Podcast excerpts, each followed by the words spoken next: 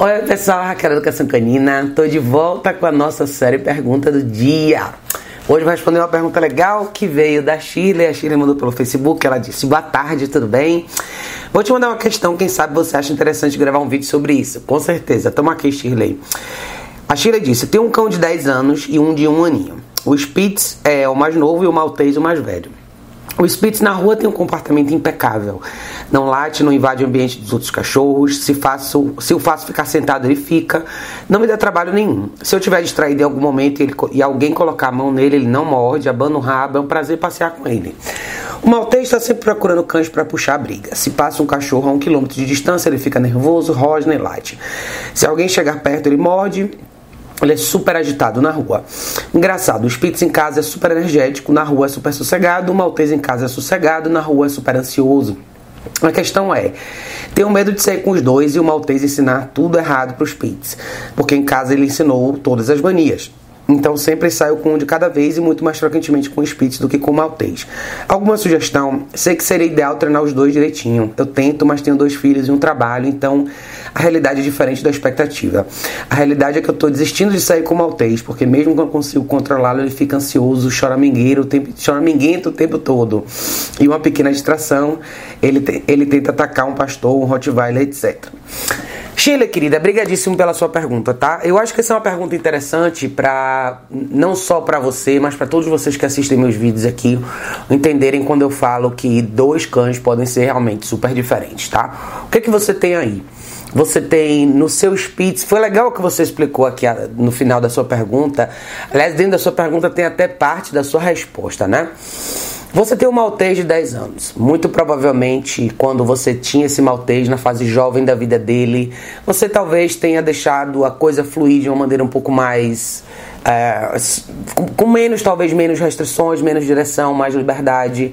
Você acabou criando um cachorro com a personalidade mais forte, cheio de manias, as coisas são do jeito dele, enfim. Você não explicou direito quais são as coisas que acontecem dentro de casa, mas você deixou claro aqui embaixo que o seu Spitz pegou algumas manias do seu maltês dentro de casa. Talvez hoje você tenha o maltês mais calmo dentro de casa por conta da idade também. E pelo ritmo lógico, biológico da coisa, né? Um cachorro de 10 anos tende a ficar mais sossegado, mais no canto dele. Mas teriam questões primordiais aí para eu te perguntar, mas a gente vai chegar lá. Em relação aos seus pits, você também deixou claro que pela dificuldade que você tem com o maltês dentro de casa, você sempre saiu com ele sozinho. Ou seja, o tempo que você dedicou para o seu maltês foi lá fora e lá fora ele te deu uma resposta legal. Ele provavelmente é um cachorro de personalidade mais tranquila, não é um cachorro desafiador e um cachorro mais sociável. Então, provavelmente os estímulos, as coisas lá fora têm uma associação diferente para ele. Então, lá fora é um prazer você passear com ele. Ele responde bem às suas orientações, mesmo que sejam poucas. Então, isso faz com que você tenha mais prazer de sair com ele. Eu entendo totalmente o que você diz no final é, sobre expectativa e realidade. Você tem dois filhos e o seu caso, eu acho que essa talvez seja parte da sua pergunta que seja tão útil, faz tanto sentido para muitas pessoas verem. Eu sei as limitações de tempo. Eu entendo completamente quando a gente tem uma vida corrida e outras responsabilidades, e a maioria das pessoas são assim. Mas o que, é que eu acho que você deveria considerar, tá? É, eu não queria que você desistisse de sair com seu maltês, mas que você dedicasse tempo para sair com ele do jeito certo, tá? Pessoas como vocês são ótimos candidatos a reconsiderar as ferramentas que vocês usam e tentar usar equipamentos que te ajudem a ter uma dinâmica mais bacana lá fora com seus cachorros. Dentro de casa, com certeza, se existe alguma agitação, se a coisa está um pouco fora de controle, principalmente casas que tem criança, tá? Eu sempre sugiro vocês investirem na caixa de transporte para os cães, uma para cada um. Especialmente no seu caso, que os cachorros são pequenos. Quando a gente tem criança em casa, é muito difícil você convencer a criança de que o cachorro não é um brinquedo. E é difícil, às vezes, você orquestrar o seu tempo entre o cachorro e a criança. Então, é importante, principalmente para o seu maltês, que é um cachorro mais velho, que ele tenha o espaço dele, a área onde ele possa descansar, sem que ele seja incomodado, sem que as coisas irritem ele o tempo todo, tá? Isso vai te facilitar bastante. Basicamente, o que você precisa fazer com esse maltês é quebrar a caminhada para ele em vários pedaços específicos que vão fazer com que ele mude de verdade o estado mental dele. E, eu, e aí vai, vai ser uma coisa de você usar o seu tempo com qualidade, tá? Não é nenhuma questão de você dedicar o dia inteiro para isso, mas é você usar o seu tempo com qualidade para ele. Se você tivesse duas caixas de transporte, o que, é que você vai fazer? Você vai vai descer só com o maltês, pega o seu spitzinho, põe ele na caixinha, deixa ele descansar. Vamos, pega uma guia unificada, Vamos trabalhar com esse maltês. Qual a primeira coisa? Esperar antes de sair, tá? Você está falando de um cachorro de 10 anos, provavelmente o nível de intensidade dele não é mais o mesmo quando ele era jovem. A única coisa que você precisa trabalhar com ele é fazer ele esperar antes de sair de casa, tá? Isso assim, é esperar e se render antes de sair de casa. É um cachorro que esteja literalmente com essa expressão antes de sair. Sem orelha em pé, sem agitação, sem excitação, nada, tá? é, sair, passar por cada porta. Cada porta é importante. A porta do seu apartamento, a entrada e saída do elevador, a saída do seu, do seu prédio, do elevador para o lado de fora de casa e assim vai, tá? Isso seria essencial. Lá fora, a única coisa que você precisa saber é corrigir. Primeiro, guiar o seu cachorro, colocar ele na posição certa e saber corrigir no momento certo, tá? Você poderia considerar uma Color de tamanho micro, ela existe, tá? Se você tiver interesse, eu posso até te dar o link. É a mesma Color que a gente usa, só que um tamanho um pouquinho menor. Vale a pena para cães pequenininhos, no caso do seu. E você literalmente saber mostrar para esse cachorro o que é certo e o que é errado lá fora, tá? Provavelmente ele vocaliza, isso que deve deixar você um pouco mais irritada, tá? Mas quanto mais você fizer, quanto melhor você fizer a pré-saída, menos intensidade você vai ter nessa parte de vocalização lá fora, tá? Esse tipo de cachorro que tende a vocalizar lá fora, normalmente são cães que estão em estado de alerta. Eu não sei como ele é e quais são os hábitos que ele sempre teve dentro de casa, mas isso é típico de cães que são que guardam um pouco mais as pessoas, que não necessariamente gostam que pessoas se aproximem da pessoa que está com ele. Eu não sei se o seu cachorro tem essa personalidade, mas para cães que vocalizam lá fora, isso é muito típico. É um alerta em relação a recurso, tá? E nesse caso pode ser que você seja o recurso. Talvez fosse legal para você chamar um profissional, talvez, só para te ajudar com esse mais velho, tá? Só para te instruir melhor em relação a como caminhar com esse cachorro mais velho, porque eu acho que seria importante para ele continuar numa rotina de caminhada, mesmo que não seja uma coisa tão longa, mesmo que sejam 20, 30 minutos, justamente porque agora ele está ficando mais velho. Se ele não se movimentar, ele vai começar a ter problema de articulação e você vai ter outros problemas dentro de casa, que eu acho que talvez você tenha já, tá? Eu queria que você pudesse me explicar um pouquinho melhor o que, que aconteceu quando você disse que o seu Spitz já pegou alguns hábitos do seu maltês dentro de casa? Essa parte aí talvez seja o diamante da história, que você não conseguiu me, escrever, me descrever com muita clareza, mas você está falando exatamente de quê?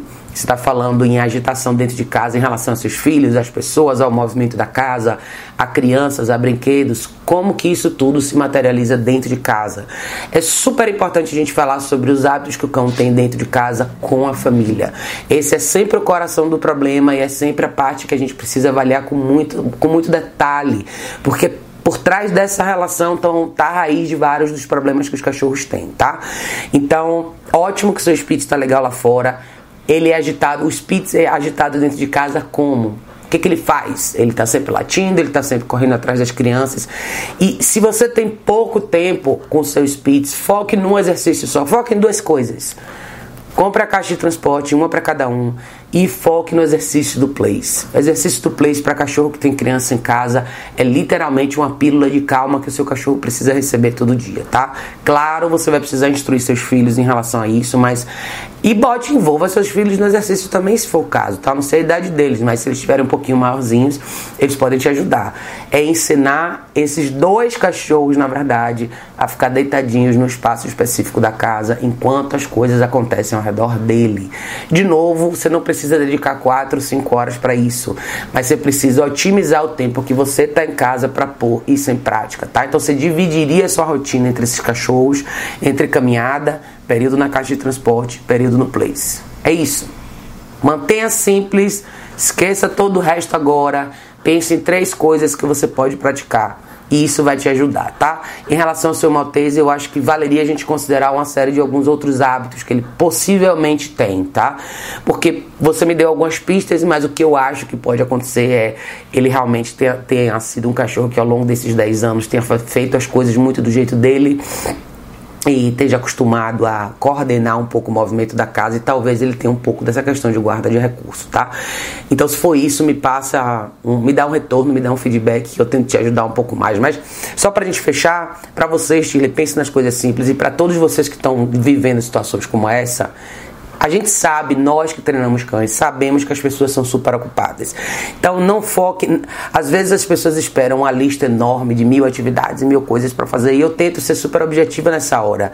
De acordo com o tipo de vida que você tem, eu acho que as recomendações são simples, mas são objetivas. Alguma coisa você precisa fazer, nem que seja restringir o espaço em algumas horas e trabalhar bastante controle de impulso dentro de casa. Isso não é difícil de fazer e isso são coisas que você pode pôr em prática no seu tempo dentro de casa. Enquanto você lava os pratos, enquanto você lava a louça, enquanto você janta, assiste um filme ou faz alguma atividade que você está dentro de casa. Então, se vocês conseguirem é, emparelhar os treinos de vocês com as atividades que vocês já fazem, vocês vão ter caminhado bastante, tá? Então, não precisa ser super homem nem super mulher, não precisa fazer milhões de coisas diferentes, mas você só precisa focar um pouco mais no que acontece no dia a dia dentro de casa. E sempre lembrar da parte de relacionamento, tá, gente?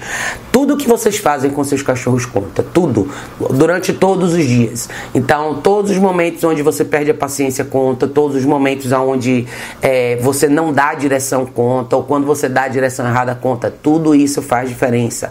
Então, lembrem, cada detalhe conta, seu cachorro está sempre aprendendo Cabe a você fazer com que esse aprendizado seja produtivo ou não. Tá bom, pessoal? É isso aí, Chile, querida. Obrigada por mandar sua pergunta e eu fico esperando seu feedback, tá bom? Para vocês, se tiverem dúvidas sobre esse e outros temas, deixa aqui nos comentários desse vídeo. Vai ser sempre um prazer ouvir de todos vocês, tá bom? Beijo enorme. A gente se vê em breve no próximo vídeo.